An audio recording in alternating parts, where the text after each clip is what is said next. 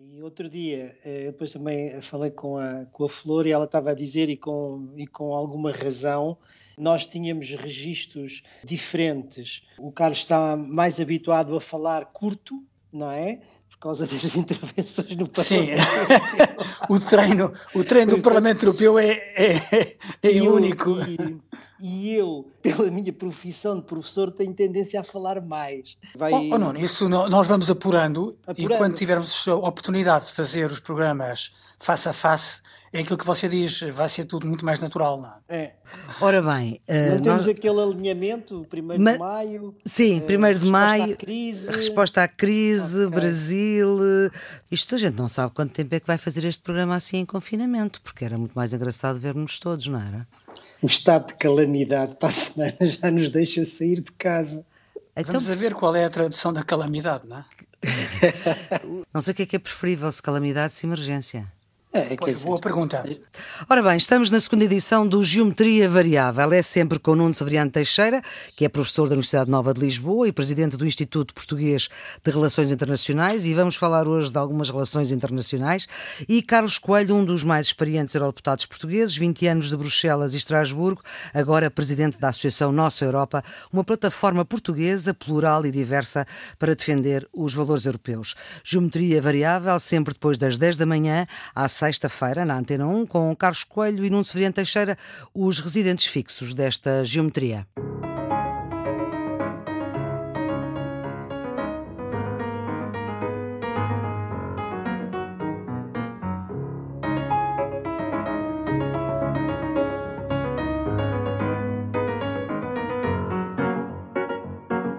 Imagem sonora do Geometria do sonoplasta César Martins, a produção da jornalista Ana Fernandes, o comando das operações técnicas é de João Carrasco e são bem mais as operações técnicas, uma vez que Nuno Severiano Teixeira e Carlos Coelho estão em casa de O Escutador para se ligarem aqui ao estúdio 5 da Antena 1, onde eu estou.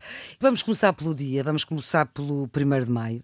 Há 134 anos houve uma greve numa cidade norte na cidade norte-americana de Chicago que provocou mortos e feridos e nos acontecimentos que se lhe sucederam nos dias seguintes, condenados e enforcados.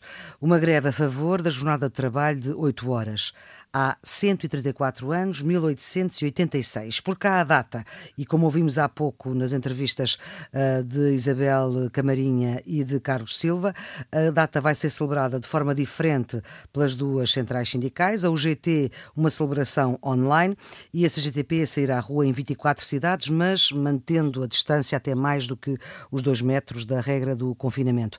O primeiro 1 de maio da nova líder da central, Isabel Camarinha, 46 anos depois do primeiro, primeiro de maio, em que tudo foi muito menos confinado, Nuno. Diríamos que este primeiro de maio que comemoramos hoje é um primeiro de maio especial. Eu diria que não é o dia do trabalhador, é o dia do teletrabalhador, porque estamos confinados ao teletrabalho.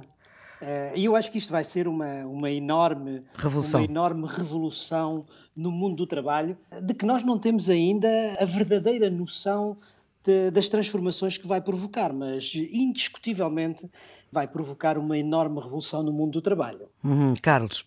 Uh, para lá da recordação internacional, uh, do facto de ter sido em Chicago que se comemorou pela, primeira vez o 1 de maio, o que não deixa de ser encarçado num país que deixou de encontrar no 1 de maio o Dia do Trabalhador, agora nos Estados Unidos. Em setembro, não é?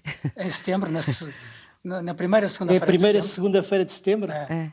Um, e os é trabalhadores é lá deixaram, imaginemos isso cá. Era uma outra revolução. Seria uma revolução. Agora, é, de facto, em Portugal, em 74, o primeiro, primeiro de maio, logo a seguir ao 25 de abril. Estiveram lá ou não? Não. Não, não, não estive, 14, 16 anos, ainda não. Não, não estivemos. Sim, adiante, adiante.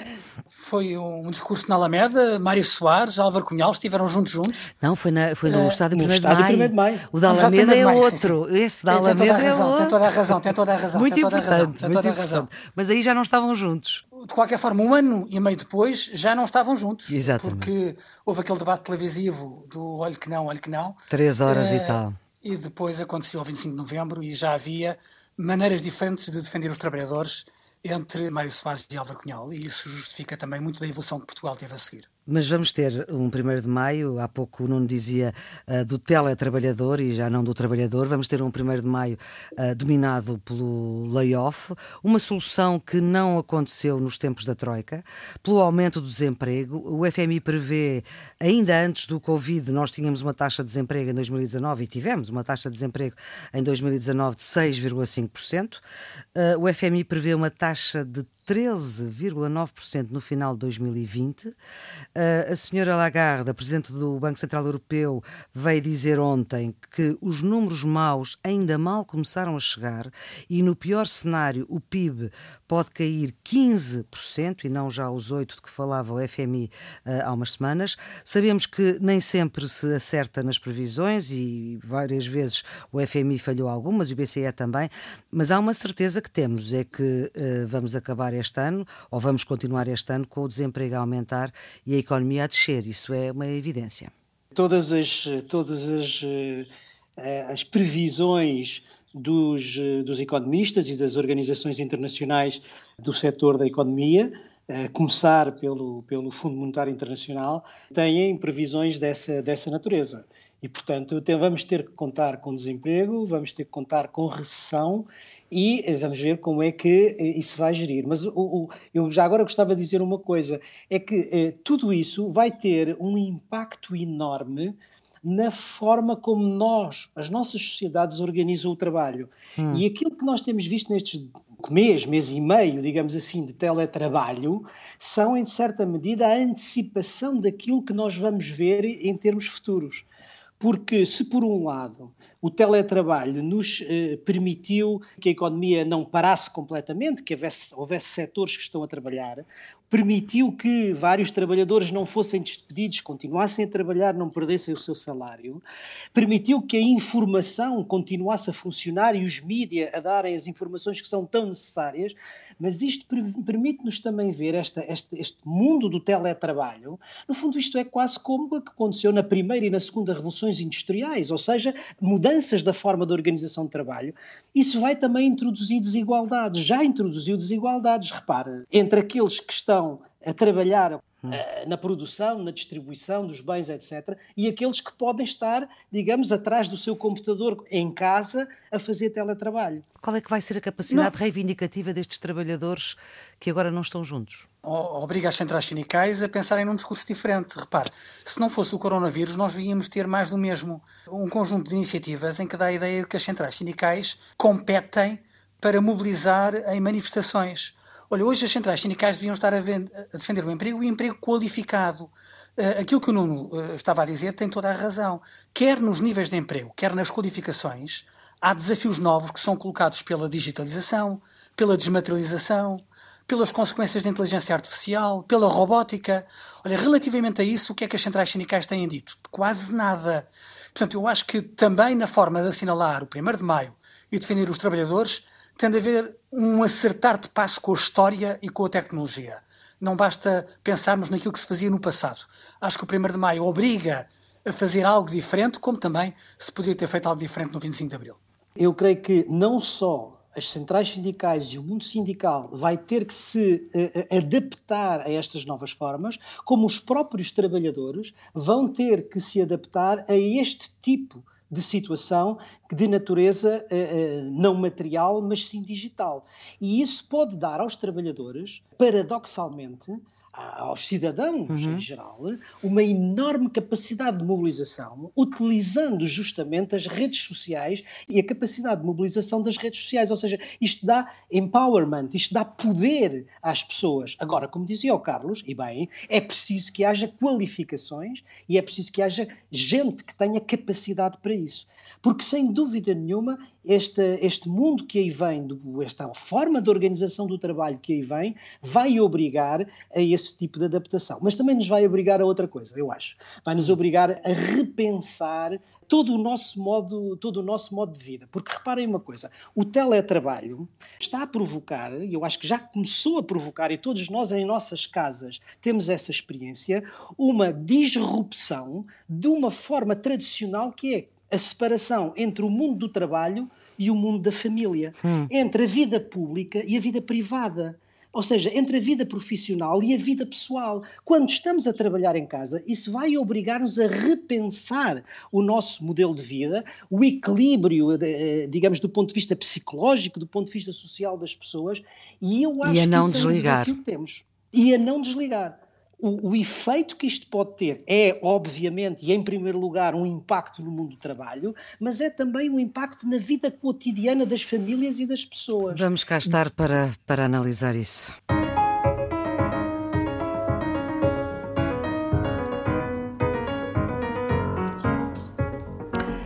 Estamos na segunda edição do Geometria Variável, o novo programa da Antena 1, à sexta, depois das 10 da manhã. Residentes fixos nesta Geometria Variável, Carlos Coelho e Nuno Severiano Teixeira, cada um em sua casa, ligados ao Estúdio 5, na Marechal Gomes da Costa, na Avenida Marechal Gomes da Costa, em Lisboa. E não sei se se lembram da nossa conversa já fora do programa e que agora fica dentro. A Alemanha disponibilizou um pacote de 500 mil milhões de euros, 500 mil milhões de euros, para ajudar a indústria alemã Uhum. A atividade económica alemã, não só a indústria. Tudo vai, tudo vai depender, em boa medida, da senhora Merkel. E ela, eu acho que está numa, ou estaria, numa posição excepcional para poder fazer história. 500 mil milhões. 500 mil milhões é todo o dinheiro que o Eurogrupo conseguiu reunir através de três instrumentos diferentes para, para ajudar para a Europa toda. Portanto, isto, isto, isto, isto, vai desregular o mercado interno. Podia, podia assumir um papel, digamos, de importância na construção uhum. europeia da dimensão do que o Cole, por exemplo, por exemplo teve ou, para poder olhar para a frente. Porque então, ela já não tem, já não se vai submeter sim, sim, a, a, a, eleições. eleições. E, portanto, se nós associarmos a isto a capacidade desigual dos Estados irem ao crédito, porque uns têm uns prédios e outros têm outros, isto é assassino. Claro. Isto é assassino. Claro. Ora bem, o efeito prático desta nossa resposta europeia, que ainda não está completa, vai ser assassina para os países mais uh, fracos? Bem, eu não diria que, que vai ser assassina, ou que não vai ser assassina porque não conhecemos ainda. Vamos ver, todos nós ficámos muito contentes com a decisão uh, do Conselho Europeu. O Conselho Europeu tomou, em princípio, decisões favoráveis a instrumentos de uh, intervenção.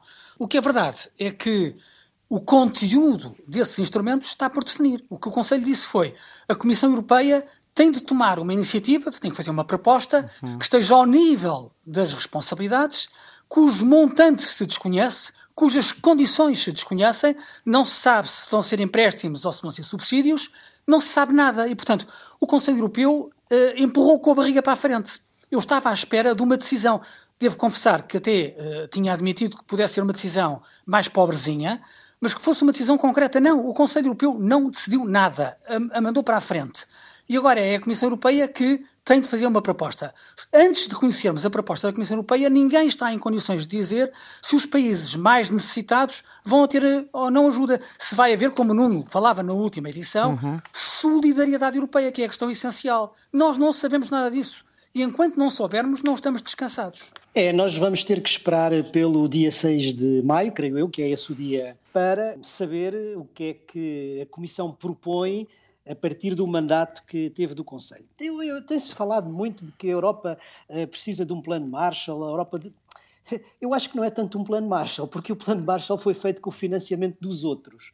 E este certo. tem que ser feito com o financiamento próprio. Portanto, é mais um New Deal, um novo New Deal, do que propriamente um plano Marshall. Agora, é verdade o que, é verdade o, que o Carlos estava a dizer, ou seja, nós sabemos ainda muito pouco, sabemos duas ou três coisas. Sabemos que há um, uma ordem de grandeza do montante que é da ordem de 1,5 bilhões, mas não temos a certeza que o seja. Uh, uh, sabemos uhum. que, isso creio que de ciência certa, pelo menos eh, esse acordo foi, foi anunciado, de que a emissão da dívida não é feita pelos Estados, mas é feita pela Comissão e, portanto, em nome da União, o que já é qualquer coisa de positivo que esse financiamento deve servir para a recuperação económica, portanto, daqui para a frente e não para a dívida anterior dos Estados. Agora, a questão central é justamente saber a fórmula de distribuição desse financiamento e isso é absolutamente crucial. Porque, de acordo com a fórmula de, eh, de, distribuição que for feita, assim como a Flor perguntava, pode favorecer uns ou, ou não digamos, pode, pode tornar-se assassina para uns e favorável para outros ou não.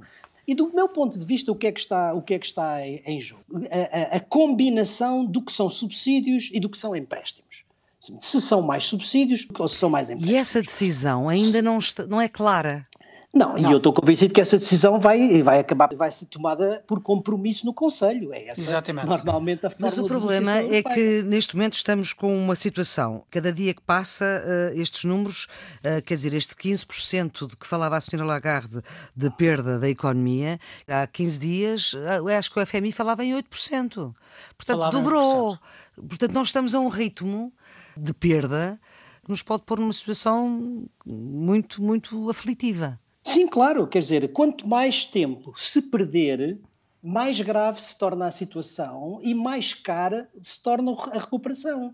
Porque se nós compararmos isto com os Estados Unidos, a decisão foi rápida, o pacote foi completo e, portanto, imediatamente o programa é posto em marcha. Mesmo com o Sr. Europeia, Trump lá no meio. Mesmo com o Sr. Trump. E, e, e, bem, o Sr. Trump, o problema dele não é propriamente a recuperação da economia. Pois, pois não. O Exatamente. problema do Sr. Trump uhum. é, é, outro, já poderemos falar sobre isso. Uhum. Mas quer dizer, o processo de decisão na Europa, eh, na União Europeia, é lento e essa lentidão tem um preço que nós vamos pagar. Agora, eu, eu diria que é, em primeiro lugar, a combinação entre o que são subvenções ou subsídios e o que são empréstimos e depois, digamos, a flexibilidade na gestão. Quem é que tem acesso ao quê? A que uhum. taxas, a que maturidades, são os tais detalhes que o Primeiro-Ministro falava, está afinal o diabo, não é? Carlos Coelho, não se sente no discurso político europeu, digamos assim, de, dos vários líderes europeus, esta emergência quase? Não, oh, oh, estamos a regressar à nossa conversa da semana passada. Exatamente. Cada chefe de governo vai para a reunião do Conselho a pensar no seu eleitorado e no seu país. Portanto, nós estamos outra vez num momento dos egoísmos nacionais, cada um pensa em si, num momento em que, de facto, a única solução possível é um reforço da solidariedade. E isto não é apenas a nossa opinião. Pode dizer, ok, lá estão os portugueses a queixarem-se. O próprio Parlamento Europeu, na decisão que tomou, diz isso, diz que manifesta preocupação com a incapacidade inicial da União Europeia para agir de forma coletiva. Ou seja, há instituições europeias que põem o dedo na ferida e dizem nós não estivemos à altura da nossa responsabilidade não vale a pena chorar pelo pois, passado. É isso, é isso. Nós não tivemos, não tivemos bem no início, mas agora podemos acertar o passo. Mas para acertar o passo temos que acelerar. Quer dizer, uh, nós Pronto. precisamos de uma é boa tem proposta. Acelerar? Quem não, é que a Comissão, a Comissão Europeia Onde é que tem de apresentar uma proposta. os protagonistas dessa aceleração? A Comissão Europeia tem de apresentar uma proposta comprometeu-se a apresentar uma proposta rápida e aparentemente vão fazê-lo. Hum. Agora, esta proposta tem de ser aprovada pelo Conselho. Quem tem aqui a capacidade de decisão é o Conselho. Ou seja, o chefe de Estado, não é? O chefe de Estado. E de governo. E, e, de governo. governo. Mais de governo do que de Estado. Agora, Os primeiros um, ministros, aqueles que têm poder executivo. Sim. Agora, vamos ser claros, oh, Maria Flor. Há questões técnicas. Não, não é a altura agora para entrar sim. em detalhes que não interessam a maior parte dos nossos ouvintes, mas a própria decisão do Conselho diz isso, porque a decisão do Conselho que manda à Comissão fazer uma proposta diz no último período que vai ser necessário alterar as regras do mecanismo europeu de estabilidade, hum. porque eles estão a pensar contar com a eficácia deste mecanismo. Mas o mecanismo europeu de estabilidade tem limitações. Tem limitações financeiras, 2% do produto de cada Estado-membro, uhum. e tem limitações procedimentais, tem condições. Olha, para fazer funcionar este fundo de recuperação parcialmente dentro do, do, mecanismo europeu de estabilidade, vai ser necessário alterar a lei do mecanismo. Há, há, há, várias, claro. há, várias, há várias coisas que vão ter que ser feitas e vão ter que ser feitas Isso ao mesmo tempo e rapidamente. quer dizer quanto tempo para alterar uma lei com, com esse melindre? Se houver força política, pode ser relativamente rápido. Pode ser relativamente rápido. Agora, tem de haver força política. O que nós vimos é que no Conselho há uhum. Estados que estão a empatar. Cá, cá passamos da emergência para a calamidade uh, do estado de emergência, que dá mais abertura, digamos assim, aos poderes eleitos e democráticos para refriar alguns dos direitos e, e exercer outros poderes. E no estado da calamidade, esse freio é menos forte. Mas isto, se vamos à etimologia das palavras, assustamos-nos, não é? Emergência parece mais simpático do que calamidade. não, eu não é uma questão de simpatia, aqui... é uma questão de direito. É? Pois. Exato, há aqui duas questões. Uma questão é de natureza jurídica e outra é de natureza política. Hum. Eu acho que o que está aqui em causa, obviamente, é. No fundo, nós estamos, como, como dizem os bandidos quando assaltam, entre a Bolsa e a vida. Portanto, nós estamos entre a, a recuperação da economia, que é a Bolsa, e o controle da pandemia, que é a vida. Geralmente damos a e Bolsa. Nessas circunstâncias. Exatamente. Nós, normalmente damos a bolsa. Porquê? Porque a vida é o valor maior. Quer dizer, esse, é, sobre isso eu acho Exatamente. que não deve haver dúvida. Só o Sr. Trump e o Sr. Bolsonaro é que têm dúvidas sobre isso. Há dois valores em jogo e o valor maior é o valor da vida humana. Só quando esse está assegurado é que nós, obviamente, podemos pensar no segundo. E temos critério científico para isso, quer dizer, é o que é com base nisso que se vai passar do estado de emergência para a dita situação de calamidade. Agora, em relação à, à, passagem da emergência, eu acho que é, o problema, o problema jurídico é que o estado de emergência é um estado de exceção que concentra poderes no governo e que autoriza o governo a usar esses poderes para limitar direitos, liberdades e garantias dos cidadãos em função da resposta à crise. E isso a é situação... aceitável numa sociedade democrática, é, evidentemente. É, é aceitável por duas razões. É aceitável porque a situação o obriga e porque em estados democráticos esses poderes de exceção que são autorizados ao governo são autorizados pelo Parlamento, primeiro, por tempo limitado. Quando acaba a exceção, acabam os poderes excepcionais.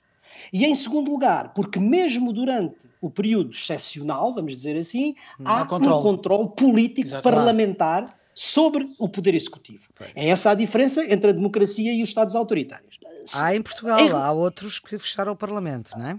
Sim, pois, mas esses ou são Estados autoritários ou são Estados a caminho da autocratização. É o caso, por exemplo, da, da Hungria, Hungria, no caso europeu. Uhum. Mas o estado de calamidade é outra coisa.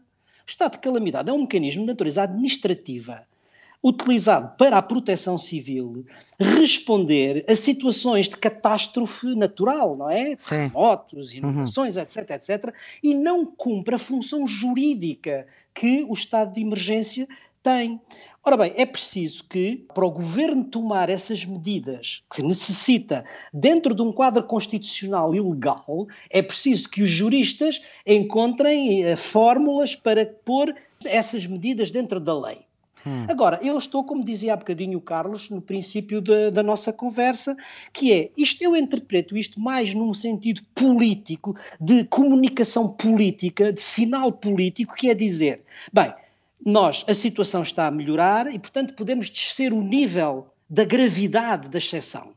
Mas a situação ainda não é normal e, portanto, vamos manter um sinal que dê essa ideia de que os cidadãos não podem, como dizia o Presidente da República, baixar a guarda.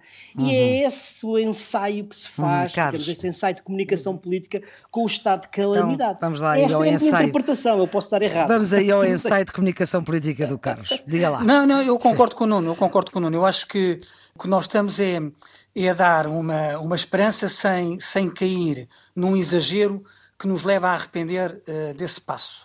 Hum. Ou seja, a ideia de que se as pessoas tiverem a percepção que já está tudo conseguido e voltamos ao normal, podemos ter um recrudescimento da, da, da, da crise da uhum. pandemia e isso tem uh, consequências uh, nefastas. E relativamente à dúvida entre a economia e a saúde, há uh, análises que dizem que nós temos que ter de facto muito cuidado. Eu vi um estudo do, do professor Sérgio Rebelo, Kellogg School of Management, que diz no essencial que as consequências económicas de um menor rigor no confinamento são efêmeras e dificultam a recuperação a longo prazo. Portanto, a ideia de que nós não podemos correr riscos na recuperação. Como não dizia há pouco e bem, a prioridade é salvar vidas e garantir que a pandemia está sob controle. Enquanto hum. nós podemos fazer isso e paulatinamente recuperarmos a atividade económica, estamos a ir no momento e no passo certo. Se nos precipitarmos e abrirmos as coisas depressa demais e tivermos uh, outra vez uma vaga de, de, pandemia e problemas de resposta nos, no Serviço Público de Saúde, eh, é porque, é porque não fizemos as coisas bem. Eu acho que o governo o que quer é dar um sinal de esperança, retomar algumas atividades económicas, mas não ir depressa demais para que não nos arrependamos desse, desse passo. Exato. Uhum. Exato. Mas agora gostava de vos convidar a, a olhar à forma, enfim, uh, por cá vejo-vos eh, não preocupados com questões de regime, de democracia. Também essa questão ainda não apareceu uh, no espaço público de uma forma consistente, digamos assim. Agora, o resto do mundo e o mundo que tem personalidades políticas uh, à sua frente com características uh, especiais, foram eleitos democraticamente, mas têm uma concepção talvez duvidosa da forma como exercem o poder.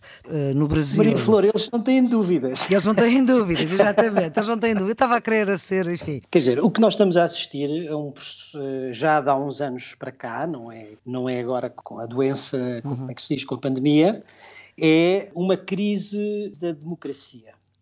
Ou seja, nós temos vindo a assistir, de há seis, sete anos para cá, todos os, os, os, observatórios internacionais da democracia o confirmam, um retrocesso da democracia basicamente em todo o mundo. Hum. E isso significa que há, naquilo que são os indicadores fundamentais da, da democracia, uh, retrocesso. Antigamente as coisas eram muito simples, muito visíveis, muito uhum. fáceis de perceber, porque as democracias caíam por golpes de Estado. A maioria dos casos eram golpes militares, portanto, era um, era um golpe estrondoso, violento, abrupto, e a democracia desaparecia de um dia para o outro. Dizer, é, é o golpe de Estado, é o colapso da democracia. Aquilo que, aconte, aquilo que acontece hoje é que as democracias não caem por, por derrube, Uhum. caem por erosão, em que os regimes políticos vão usando os mecanismos democráticos para ir aniquilando os próprios princípios da democracia. Ou seja, eliminando a pouco e pouco liberdade de expressão, independência do poder judicial, diminuição do controle parlamentar, aumento dos poderes do executivo. Isso era um movimento que já vinha a, a desenvolver-se. O que aconteceu com a, a, pandemia é que muitos aproveitaram essa oportunidade que a pandemia lhes dá para, eh, digamos, acelerarem o processo de autocratização. Uhum. É isso que está, é isso que está a acontecer em muitos casos. Não, não tem razão, não, não quero que isto seja um eco, mas, mas a verdade é que ele tem toda a razão. Quando ele há pouco chamava a atenção para a circunstância de em Portugal e na maior parte dos Estados que têm um Estado de Direito Democrático, haver mecanismos de controle, quer por via parlamentar, quer por via judicial, isto é, os governos não têm a capacidade de abusar dos poderes excepcionais que o estado de emergência lhes consentem, não é assim noutros países. Quer por via da sua prática jurídica, quer da sua prática política. Por uhum. exemplo, esta semana, o presidente Bolsonaro, numa conferência de imprensa, há um jornalista que lhe faz uma pergunta perfeitamente justificável uhum. e ele diz a sua pergunta é idiota. Que é uma coisa que o presidente Trump diz regularmente aos jornalistas que lhe fazem perguntas. Às vezes há perguntas este, idiotas, mas. Uh... Este exemplo, está bem, mas um chefe de Estado. Não pode dizer. Uh, uh, não pode, porque isto é uma, é uma forma de. Como um jornalista de... também não pode dizer a um chefe de Estado: o senhor é um idiota. Com certeza. Há uma questão de respeito mútuo e, e tem de haver mecanismos para evitar que haja uma asfixia Olha, da vida democrática ainda bem que e, fala, designadamente, da liberdade de expressão. Ainda bem que fala do Brasil, porque era para ter vindo a Portugal Chico Buarque neste 25 de Abril receber o Prémio Camões do ano passado, 2019. Mas, claro, não, não, não veio por causa do, do Covid. Ele saúda o 25 de Abril, diz que vai cantar a grande, etc. Mas o que é interessante é este pedido que ele faz, que vamos ouvir agora. Se possível, peço ainda a vocês que guardem o pensamento para os seus irmãos brasileiros estão mais do que nunca necessitados de um cheirinho de alecrim. Um abraço. De facto, a língua portuguesa fica maravilhosa para quem a sabe eh, manejar como este homem sabe. Ele pede um pensamento. Que pensamento é que nós lhe podemos dar? Eu acho que é o pensamento de solidariedade dos portugueses para com os brasileiros neste momento em que a democracia no Brasil eh, sofre uma recessão importante. Eh, Carlos, eu acho é que estas seu... palavras do, do, do Chico são palavras sentidas e acho que a resposta dos portugueses também é sentida. Eu acho que o pensamento é que o perfume da liberdade eh, não é possível sem a vivência da democracia. E é esse o problema que eles têm neste momento no Brasil.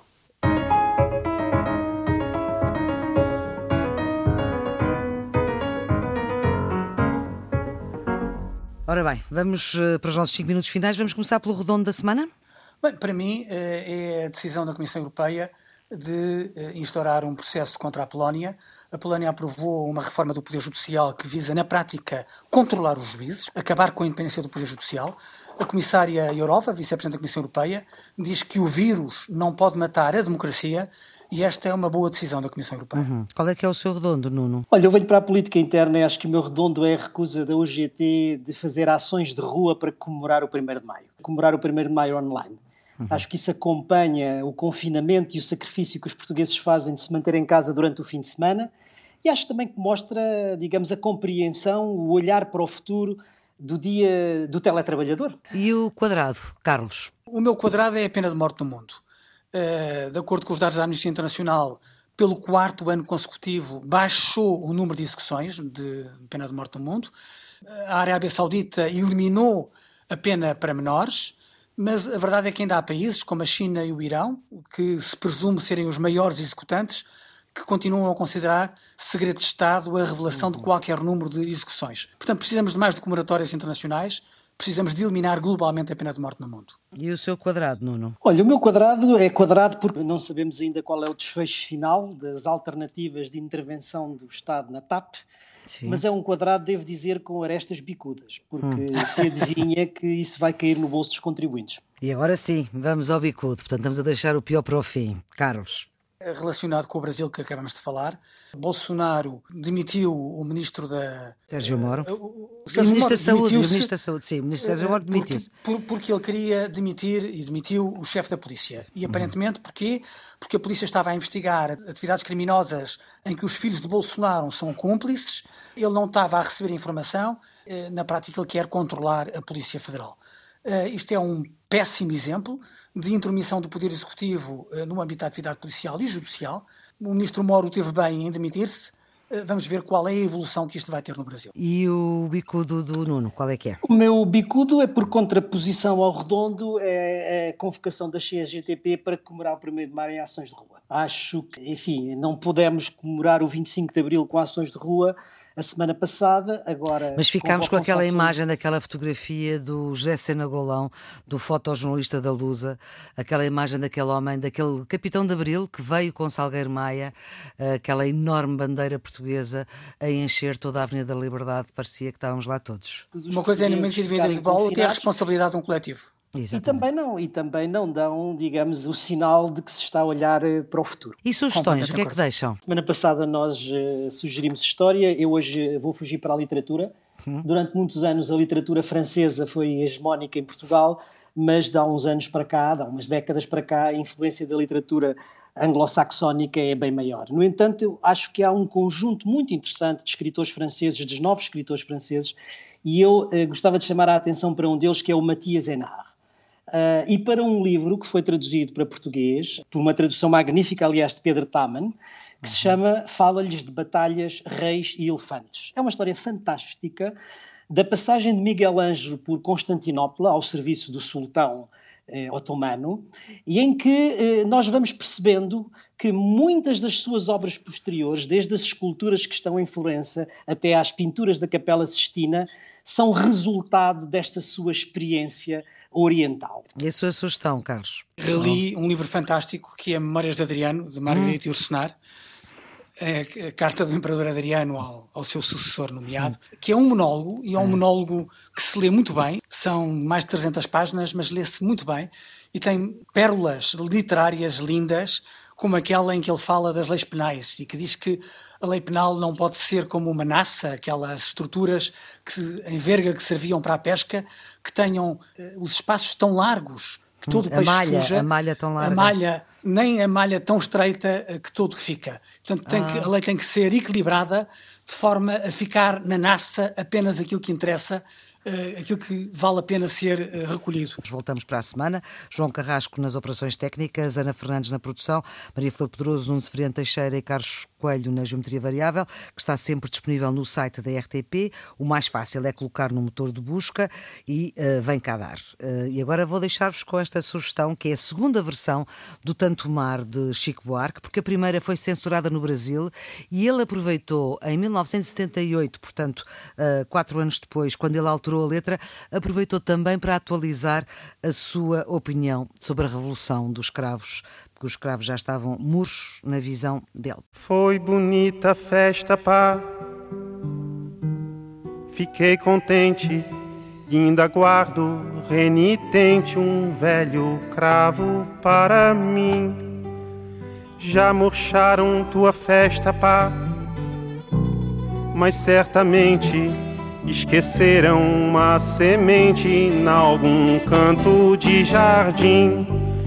Sei que há léguas a nos separar, tanto mar, tanto mar. Sei também quanto é preciso, pá, navegar, navegar. Canta primavera, pá, cá estou carente. Manda novamente algum cheirinho de alecrim.